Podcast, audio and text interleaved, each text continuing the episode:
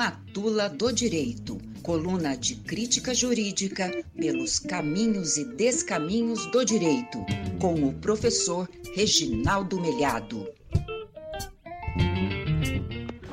Olá, ouvinte da UFM.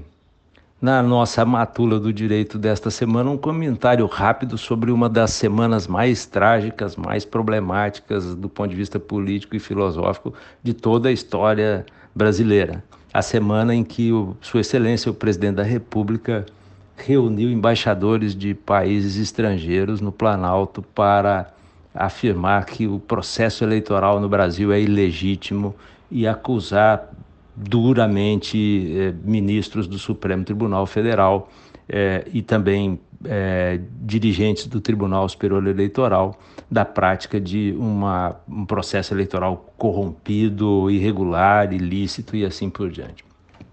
Segundo a opinião de muitos juristas, nesse episódio, Sua Excelência, o presidente da República, teria praticado o crime previsto no artigo 359-L da Lei de Segurança Nacional, porque ele formula graves ameaças ao Estado Democrático de Direito, pretendendo impedir ou restringir o exercício da jurisdição eleitoral pelo Poder Judiciário. É um caso em que é um episódio isolado em que a, a, a, a, a pena prevista é de quatro a oito anos de reclusão.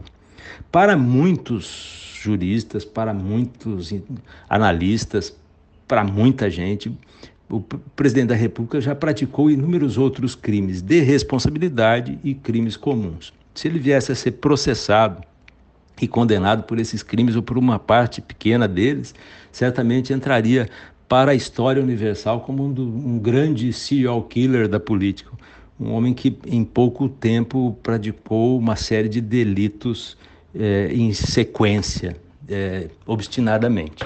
Mas isso aparentemente não vai acontecer por enquanto na medida em que Sua Excelência, embora goze do princípio da presunção de inocência que cabe a, a, respeitar em relação a qualquer cidadão, Sua Excelência criou em torno de si uma espécie de, de, de muro de proteção, né? porque ele só pode ser processado por crime de responsabilidade no parlamento e o processo se inicia por uma decisão do presidente da Câmara que simplesmente engavetou dezenas de pedidos de impeachment. Né?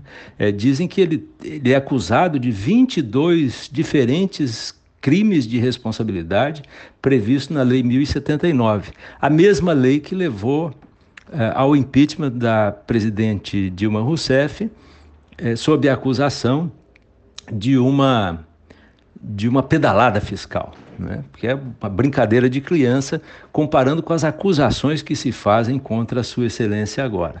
Acusações que, volto a afirmar, nós não saberemos se tem procedência ou não, porque elas não são simplesmente processadas. Né?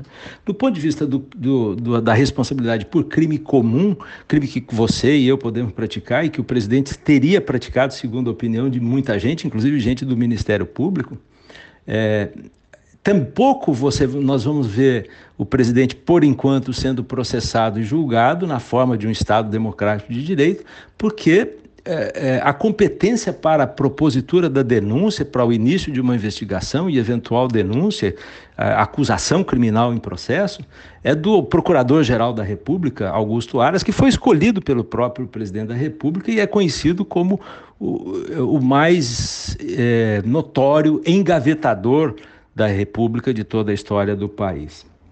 O, o, sistema constitucional brasileiro tem essa anomalia, tem essa imperfeição que é de, a de permitir que o presidente da República escolha a única pessoa no mundo que pode processá-lo. E Jair Bolsonaro escolheu um aliado seu que se recusa simplesmente a propor uma investigação. Não se trata nem ao tampouco, nem, nem ao menos de uma, de uma acusação, mas de uma investigação em relação a fatos tão graves. Né?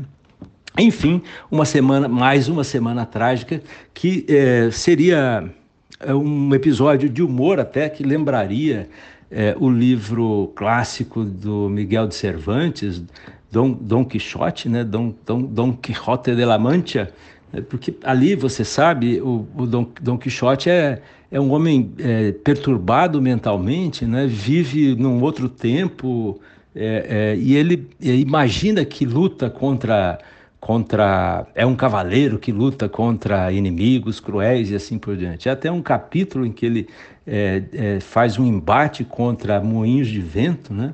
E no final acaba sendo desmascarado pela realidade.